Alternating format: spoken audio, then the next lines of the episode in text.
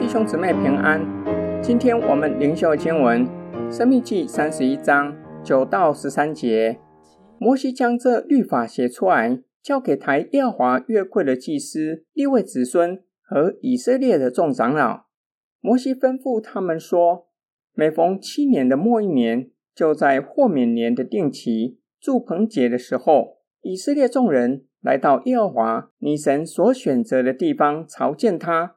那时，你要在以色列众人面前将这律法念给他们听，要招聚他们男女孩子，并城里寄居的，使他们听，使他们学习，好敬畏耶和华你们的神，谨守遵行这律法的一切话，也使他们未曾晓得这律法的儿女得以听见，学习敬畏耶和华你们的神，在你们过约旦河要得为业之地。存活的日子，常常这样行。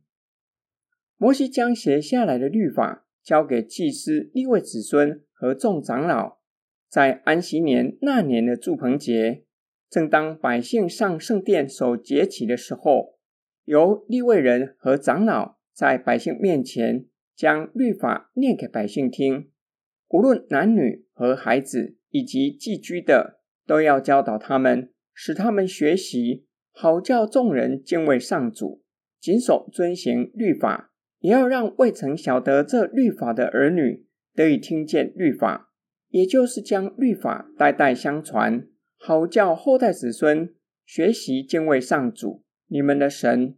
这是百姓过约旦河得地为业的日子，要时常遵行的。今天经文默想跟祷告，在这里，摩西说到三代以色列人。都要从聆听律法、学习律法，好敬畏上主。这就教导我们，我们要将神的话语教导下一代，且要装备下一代，好让他们去教导第三代。信仰就在这样的过程中传承下去。在欧洲和中亚过着游牧生活的贝都因人，有些家庭基督信仰代代相传超过一千年。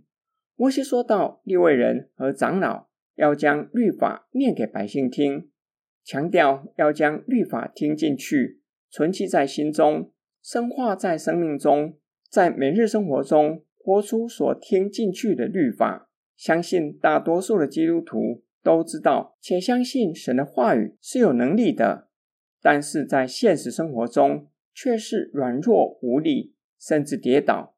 为什么会这样？神的话语。不是有能力的吗？